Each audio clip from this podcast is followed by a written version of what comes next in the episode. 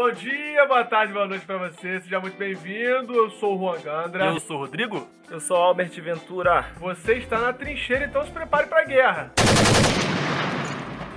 Pessoal, hoje a gente vai começar uma série de estudos aí de alguns versículos, né? Alguns capítulos, versículos específicos da Bíblia. Tentar fazer uma. Tentar destrinchar mesmo esses versículos aí, frase a frase, pra gente poder tentar aprofundar mais, tentar entender um pouco mais desse. Trincheira destrinchando. Que isso, olha o Rodrigo aí, mano. E as anedotas funcionando. E pra começar, a gente vai pegar a oração que Jesus nos ensinou, a oração básica do cristão. Pai Nosso. A oração do Pai Nosso está lá em Mateus 6, né? Mateus 6. Vamos começar do versículo 9. Que inclusive tem uma música, né, cara, do Pai Nosso aí que é Pai Nosso. é todo podcast uma música. Tem que cantar, tem que cantar. O nome da música é realmente. Cantorias. O nome da música é realmente Pai Nosso, mano. Eu gosto, eu gosto quando o Rodrigo Tudo começa vira a cantar, música. mano. Mas é isso aí, a gente vai começar a destrinchar aí versículo a versículo do Pai Nosso, mas para poder contextualizar, né, é bom a gente tentar entender um pouco o que estava acontecendo antes ali, né? Jesus não, não começa simplesmente falando assim, ó, ora aí, Pai Nosso, que tá... não, não é assim. Ele vem explicando algumas coisas, explicando como orar, né? E ele começa falando quando orar, ele já parte do pressuposto que o cristão, ele vai orar. Começa, quando vocês orarem, Essa oração do Pai Nosso está em duas partes diferentes da Bíblia, né? No Evangelho de Mateus e no Evangelho de Lucas. E estão em dois contextos diferentes. No Evangelho de Lucas, os discípulos estão pedindo para Jesus ensinar eles a orar. Mestre, nos ensine a orar. Aí Jesus responde, ó, quando vocês orarem, não é se vocês orarem. Não, já presumindo que eles já iriam estar em oração. assim, né? que, que um discípulo já viveria de maneira dessa forma, né? Já viveria em oração. Exato. E outra coisa também que, que é bom a gente falar é que a oração em si, ela não é medida pela duração, né? Pela quantidade que a gente fica orando. A gente não, ah, não, se você orar três horas, vai responder mais rápido do que se você orar cinco minutos. Não, não é a duração, isso é a sinceridade, né? Acho que eu já vi o Antônio Carlos Costa falando isso aí, né? Que quem ora muito tem pouca fé, é uma parada assim, né, Albert? É. É que tipo. O crente ora pouco, ele fala, É, mas o- ele tenta fazer uma brincadeira com essa questão Isso. de orar muito e, re- e surtir efeito. Porque é, quem ora muito é porque acha que tem que orar bastante tempo pra Deus ouvir, né? Até Jesus fala isso, usa de vãs repetições. É. Fica orando a mesma coisa, não porque quer estar ali na presença, mas porque quer mudar a vontade de Deus, né? É, isso também não significa que, tipo, a pessoa que ora muito, ela tá errada ou então quer ser espiritual demais. Uma não. pessoa que ora pouco, ela está certa, mas é só. Deu pra entender a ideia. É, a- o tema da mensagem desse pastor é pra brincar exatamente com, com o excesso de palavras ali que não surte efeito. É, não é pra fazer de maneira irracional, né? Tem gente que fica falando, é igual a gente tava conversando ali, tu, tu falou de jogo de futebol lá, o cara pega, Pai nosso que tá no céu, nome, Caraca, não Mano, tem qualquer campeonato de várzea, de cidade, tu vai ver isso. Tipo assim, 99% dos casos, os caras se reúnem pra orar gritando e orando muito rápido. Tu não entende, tu nem consegue acompanhar a oração, porque eles estão repetindo a palavra sem realmente sentir aquilo que eles estão falando Saber pra o significado que carrega cada palavra, né? Cada parte do Pai Nosso. É, mano, e muitos, muitos cristãos ainda oram assim, como se, tipo assim, sem perceber o poder que tem em cada palavra da oração do Pai Nosso. Mas do Pai Nosso como se fosse um mantra que tem que ser repetido, né? É, tipo, É, mano, também, tipo assim, eu tenho que seguir exatamente essas palavras aqui. Um exemplo disso aí, dessa questão da duração e da sinceridade, a gente vê lá dos profetas de Baal com Elias, né? Tipo, esses profetas de Baal orando pra caramba, mano, mó tempão orando, Baal, por favor. Acontecia nada. se rasgando, se cortando com pedra. E nada, mano. E nada, ele está lá quietinho na dele. Não, quietinho nada, o Elias ficava provocando. Grita mais alto, É. vê se ele não tá dormindo aí, deve estar dormindo.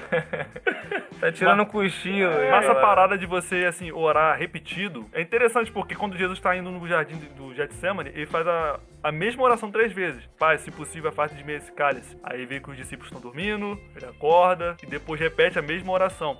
Eu acredito, assim, que quando Jesus fala que não orareis de, usando de vãs repetições, ele tá comparando, naquela época, os pagãos da época, os gentios, Pagãos, que usava, tipo, uma reza, né? Um mantra que você faz que Deus vai fazer, vai agir ao ao seu favor porque você repetiu esse mantra. Então tem muito a ver com a repetição. Você pode orar assim, repetidas vezes, de uma forma contínua, né? Um período longo de tempo, mas porque quer, você quer estar ali na presença de Deus.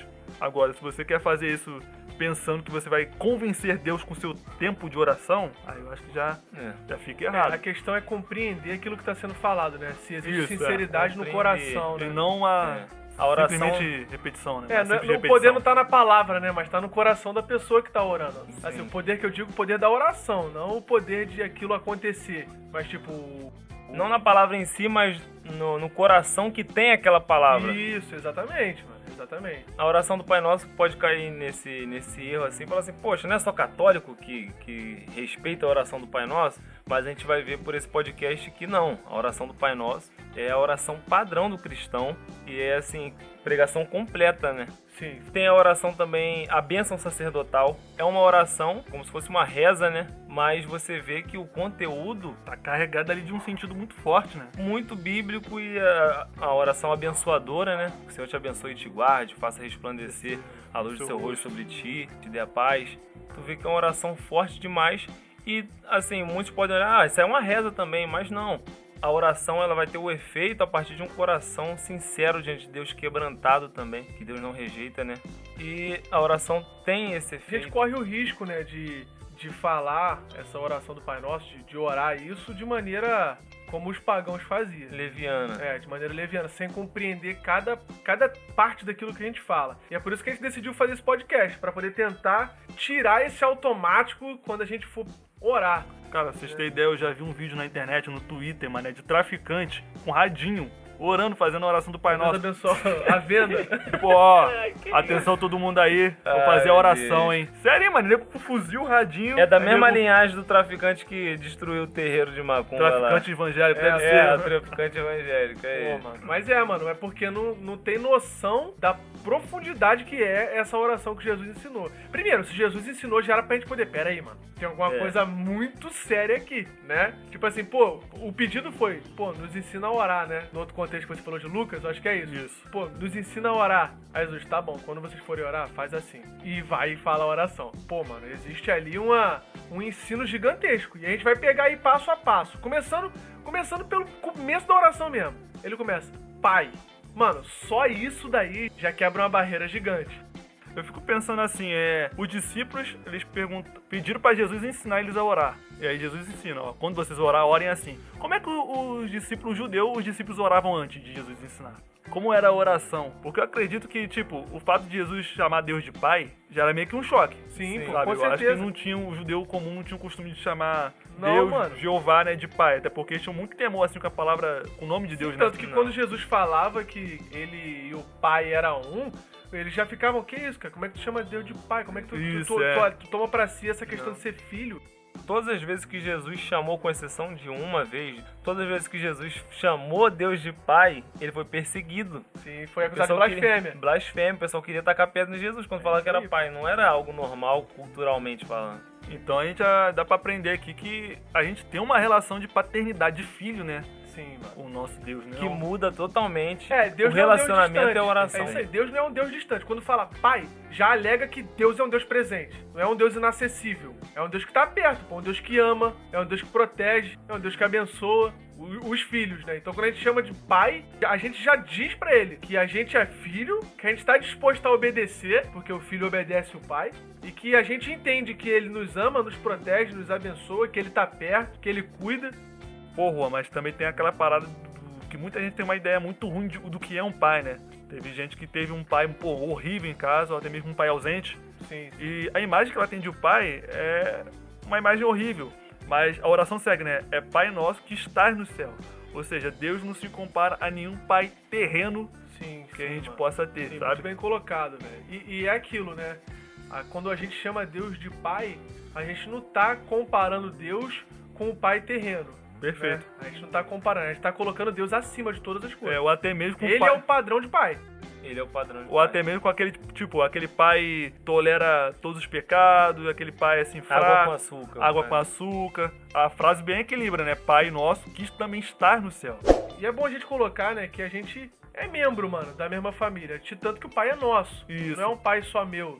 Ninguém Sabe? ora, tipo, dizendo meu pai. É, o pai é nosso, né? A gente Jesus é membro da família, a gente é irmão, mano. O pai é nosso. Tipo, já quebra a ideia de que Deus é propriedade minha, só minha, né? Deus é minha posse. Deus é coletivo, né? O mesmo Deus que é meu pai também é seu pai e é nosso. É É. É nosso. nosso pai. Só uma nota de rodapé também, que Comentarista bíblico. quando Deus no Antigo Testamento era chamado de pai, era o pai para a nação, não era pai de uma pessoa exclusiva. Sim. Ele era pai de Israel, tanto que Deus fala: "Se eu sou Deus, cadê minha honra? E se eu sou pai, cadê o meu respeito?" Ele fala isso para a nação de Israel. Então, assim, é nisso que tu falou, o pai às vezes era ruim demais, um pai cruel, um pai terreno que eu tô falando, Sim. ou então um pai água com açúcar. A gente perde o padrão do que é um pai e de como que a gente vai lidar com esse pai também. E na oração do Pai Nosso a gente aprende quem é esse pai e como que a gente vai se relacionar com o pai. Né? O começo da oração é muito isso. É, e o, o mesmo Deus que é pai, igual você falou, ele é pai de uma nação. Então, o mesmo Deus que é pai de um pastor, ele é pai do zelador. Que é pai do tesoureiro, que é pai do membro comum, é pai do novo convertido e é pai do, mano, do cara que. É o- estrangeiro, é o sei nosso lá. pai. É o nosso pai, mano. É pai de todo mundo. E o Rodrigo pontuou muito bem quando falou. Ele é o nosso pai que tá no céu. Então, a, a questão de ser um Deus presente não anula a grandeza que ele tem. É.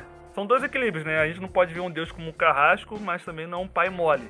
Sim, Até- ah, porque a Bíblia também fala, acho que é Paulo que. É, sim, é Paulo que fala, se não me engano, tá em Gálatas, que temos um espírito que dentro de nós clama Abba Pai. Ou seja, nós temos essa relação de pai e filho. Nós que éramos filhos da desobediência e passamos agora a ser adotados, né? E, a, e essa parada da oração começar, a gente já começar com uma adoração, assim, já, já também nos ensina, né? Antes da gente buscar aquilo que é nosso interesse, de que é o nosso desejo, a gente se volta pra Deus a fim de adorar a Deus, de exaltar a grandeza desse Eu Deus acho- serve. Eu acho uma forma excelente assim de você começar a oração. É, porque você tá meio que, tipo, sabendo em qual terreno você tá entrando, você- com quem você tá falando. Sim, Aí mano. você vai adorando, vai adorando, peraí. Deus não é um Deus qualquer, né? Apesar Sabe? dele ser Você um pai que tá perto, ele é um pai que é grande, né? Que é sublime, que é glorioso.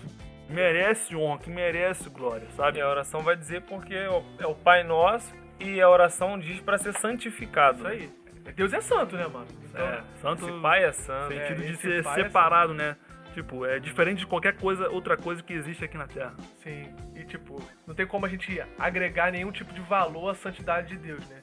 Mas a, a- a oração de- desse desejo que Deus seja reverenciado, que ele seja honrado, que ele seja temido, né? Então quando a gente diz santificado ou santo seja o teu nome, a gente quer que o nome de Deus continue sendo o top de todos os nomes, acima de qualquer coisa, o nome dele tem que ser Respeitado. respeitado, honrado, obedecido, temido, reverenciado, né? E o nome dele tem que estar acima de todas as coisas. Outra parte também é, é, o- é o desejo, né? Que Jesus coloca na oração. Ao mesmo tempo que a gente deseja que o nome de Deus seja exaltado, né? Seja santificado, a gente clama, venha o teu reino. Então a gente, além de chamar Deus de Pai, Santo, a gente acaba dizendo também que ele é um rei, é o que governa. Desejando que que ele exerça o governo dele aqui nessa Exatamente. terra. Porque, tipo, são duas coisas, né? Apesar de que Deus é dono de qualquer coisa, ainda vivemos aqui com um pecado presente aqui nessa terra. Então a gente não vê o reino total de Deus em ação, né? O reino total de Deus na prática. Mas a gente deseja isso, deseja que Cristo venha, que Cristo governe, que o reino de Deus venha, que a sua justiça venha. E que, que é isso, né? A gente deseja a volta disso. E o governo dele, O né? governo É, dele. O governo dele sobre os nossos corações. né? Isso. Essa oração do Pai Nosso dá pra perceber claramente a, a ideia de pertencimento a Deus. A gente vê o Pai Nosso. Temos um Pai, somos filhos de Deus. E aí João, o Evangelho de João, ele colabora com isso dizendo que Deus veio para o que era seu, mas os seus não receberam. Mas todos quanto receberam, deu-lhes o poder de serem feitos filhos. Então, somos filhos de Deus, pertencemos a Deus. E na questão do reino, da mesma forma, Deus tem um reino, fazemos parte desse reino e a gente quer que esse reino se manifeste aqui na terra. Não é um reino político, não é um reino geográfico, não é físico. É o reino de Deus que desce do céu e se estabelece aqui na terra através de pessoas transformadas. Pertencemos a um reino de pessoas avivadas, transformadas pelo Espírito. É o desejo de que o reino avance, né? Tipo, como se estivesse jogando War, né? Tipo assim, caraca, a gente tem a meta de dominar todos os territórios. Seria mais ou menos isso. Pô, a gente quer que o Senhor governe, não só aqui na minha casa, mano. A gente quer que você governe em todos os lugares. Que o reino quer- avance. É isso aí, a gente quer que o seu reino venha, mas não somente aqui, pô, em todos os lugares, né? Tipo assim, é, desejar, né, orar pela vinda do reino e a gente se acovardar também no testemunho do evangelho acaba sendo contraditório, né? Porque a gente quer que o reino de Deus venha, mas o agente do reino na terra somos nós. Então também a gente clama pra nós uma responsabilidade. Ó, que o seu reino venha, Senhor. Tá, mas quem é que é o propagador do reino? Quem é que faz a campanha do reino aqui na Terra? Ó, o reino. Promove, É, né? quem promove o reino aí? É a gente, mano. É aquilo. É tarefa da igreja. Dar visibilidade pra esse reino que é invisível. É, a nossa vida precisa ser né, uma espécie de, de palco para essa manifestação do reino. Precisa ser o, o palanque de onde isso vai, vai acontecer. Essa questão do, da igreja, é a igreja invisível que a gente tá falando, né? Sim, É, sim, O sim. povo que ora é a igreja de Cristo, é a igreja viva de Cristo, como você pontuou no começo.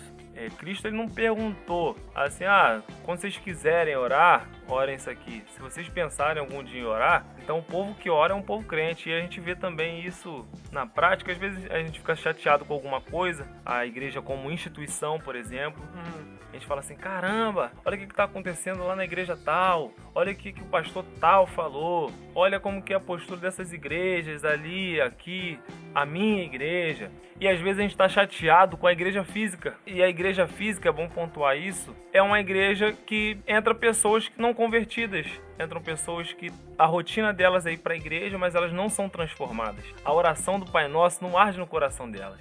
A mudança, a metanoia, a mudança de mente não tem na vida delas. Então, é, não é algo vivo. A, a vida de oração, para elas, não, não significa nada. É igual pessoas que defendem debate política na internet, se dizem conservadores cristãos, mas eles não oram, eles não têm misericórdia, eles não têm amor pelo próximo. Sabe, a oração Deseja do Pai a morte, Nosso. Deseja a morte É. de outra pessoa. Tipo assim, fala totalmente assim. anticristão. Eles desejam um reino, mas que não é o reino de Deus.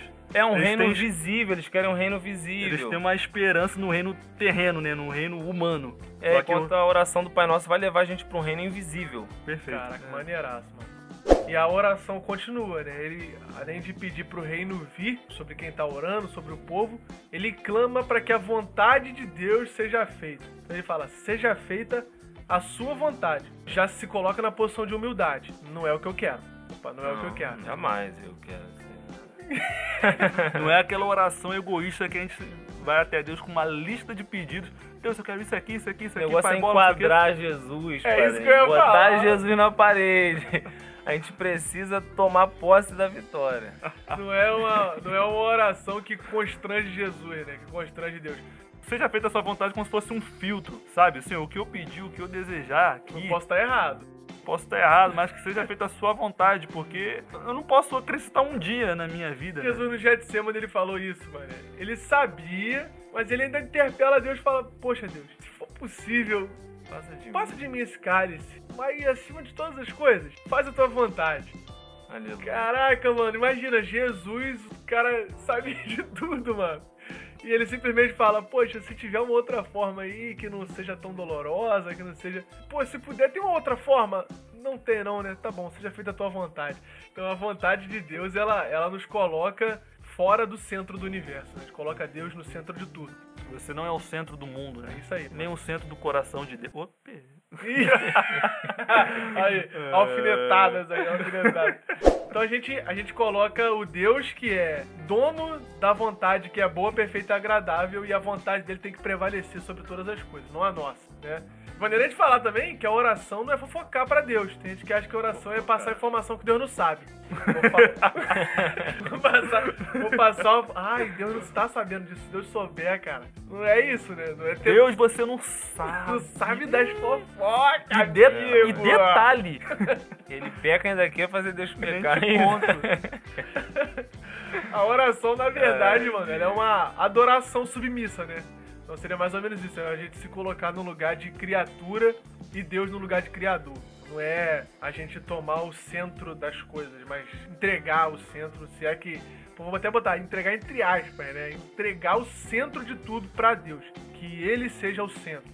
Deus, ele sabe de todas as coisas. No momento da oração, a gente está entregando tudo para Deus. O seja feita a tua vontade é entender que Deus é infinitamente sábio. Tem uma frase que é assim: é, Deus não fará, nem permitirá fazer, senão que tu mesmo farias, se pudesse ver o fim de todas as coisas como ele vê. Deus ele vê o fim de todas as coisas. E aí, quando ele vai tomar as atitudes, é como assim: vamos supor que você fosse um, a nossa mente fosse um computador e pudesse ver todas as possibilidades. E vendo todas as possibilidades, tomar as melhores atitudes.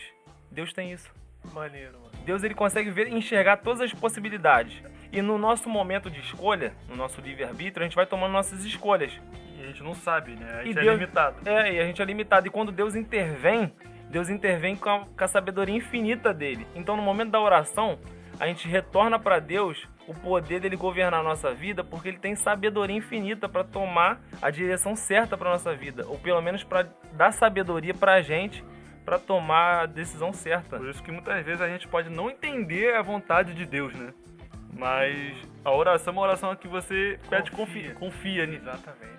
Você, Deus, eu não entendo o que você está fazendo, mas que a sua vontade seja feita. C.S. Lewis diz que Deus é como se Deus estivesse no centro de um círculo. E esse círculo seria o tempo, e Deus enxerga cada momento do tempo na mesma distância.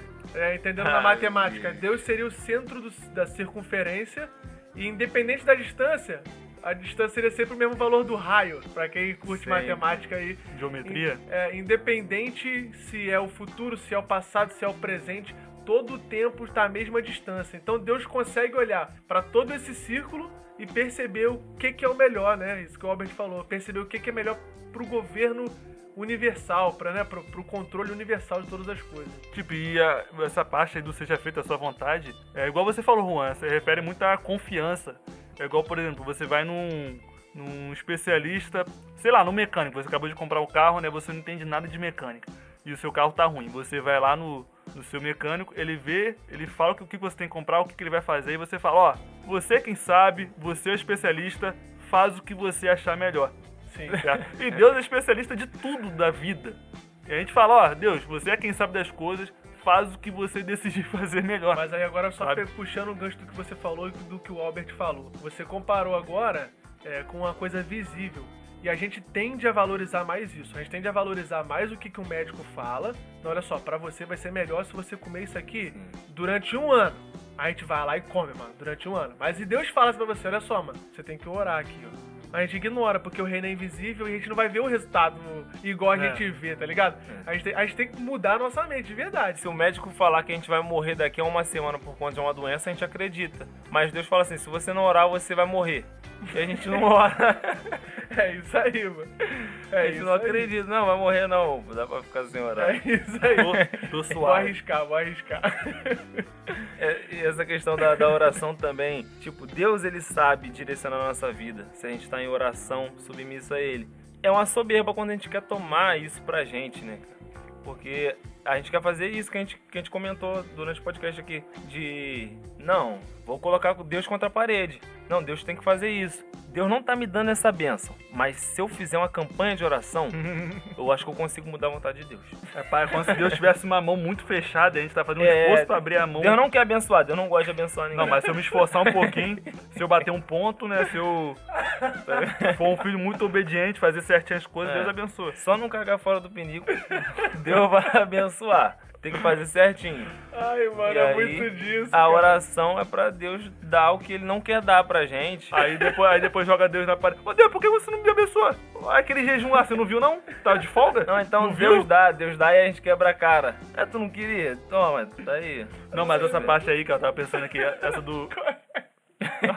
o Juan tá... Isso é muito bom, mano. Deus tá com a mão fechada e a gente tá puxando os dedos. Ah, esse dedo. Ai, meu Deus do céu. Deus, você tá errado, Deus. Cada campanha de oração é um dedo da mão de Deus que, Ai, que se abre. torna doideira. Aí Se torna ele surreal, velho. Se torna surreal. fica Caramba. forçando Deus, Deus tá falando, mano, você vão se dar mal se eu fizer isso. Deus, você tá errado, Deus. Na vida prática é muito isso, seja num trabalho, seja num relacionamento. Quando Deus demonstra, através do silêncio, através das circunstâncias, que Ele não quer dar aquilo pra gente, a, a gente realmente luta com Deus, tipo Jacó mesmo. Ah, não. A oração é tipo pra, pra lutar igual Jacó. Ah, vamos ver quem vence então. Mano, mano, mano, mano, é esporte. MMA espiritual com Deus. Essa parada que você falou que a gente fala que Deus tá errado é muito pesado, cara. Porque, tipo, a gente não enxerga um palmo na nossa frente. Sei lá, você voando no avião, você enxerga as pessoas lá de baixo, parece que você vê. Não vou, dizer que você vê tudo, mas você vê uma parte bem grande assim, da Terra, né? Por exemplo, eu aqui da minha casa olho pra pessoa da, da- daqui de cima, né? Eu tenho uma visão bem maior. Panorâmica, né? É, uma visão panorâmica. Imagine Deus que tá lá do céu, vê tudo, não só o espaço geográfico, mas ver o tempo, sabe? Som do coração. Som do coração, as motivações, intenções. ver todas as possibilidades. e a Fatos gente não, externos da e nossa a gente não vontade. consegue enxergar um palmo aqui à nossa frente, aí depois vem dizer. Aí Deus, aí Deus fala, ó, não, acho que isso aqui é o melhor pra você. Aí a gente vem e fala, Deus, acho que você tá errado. não, mas acho que não, Deus. Acho que não. Com essa voz aí mesmo. A oração não é pra mudar Deus, a oração é pra mudar quem ora. É isso aí. Então cabe a nós humildade, reconhecer. Muitas vezes Deus quer dar aquilo pra gente, só que ele vê que a gente não tá preparado, que tem um processo a mais pra gente É passar. como se o Matheus chegasse pra mim, Matheus é meu filho de 3 anos, chegasse pra mim, pai, me dá um carro. E eu ir lá e comprar e dar um carro pra ele sair dirigindo por aí, mano. Eu vou, eu vou matar o meu filho. Então, tipo assim, Deus às vezes não dá as coisas pra gente, mano. É porque a gente vai morrer se a gente receber, a gente vai se dar mal, mano. A gente não tem a maturidade, não Acho é o tempo ainda. A única área que o pessoal tem maturidade pra falar dessa oração do seja feita sua vontade é quando a gente tá. ah, o crente tá conhecendo uma pessoa nova e tem aquela dúvida: Deus, se for da sua vontade, tira. Aí sim a pessoa acredita no seja feita a sua vontade. Deus, se não for da sua vontade, tira ele da minha vida. Essa é a oração. É, oração. Então é isso, olha só, pessoal. Por hoje a gente vai ficar aqui, então até não seja feita a sua vontade. Né? Semana que vem a gente continua é, esse estudo a partir do pão nosso de cada dia, beleza? É, espero que você tenha gostado aí, espero que isso já tenha mudado a sua forma de começar, pelo menos, a sua oração. Valeu, pessoal. Que Deus abençoe a sua vida aí. Não esquece de abençoar a gente lá no Apoia-se. Ô, Glória. Ô, Glória! Aí, depois de um podcast espiritual desse, vai, lá e deixa apoia sua fé. galera.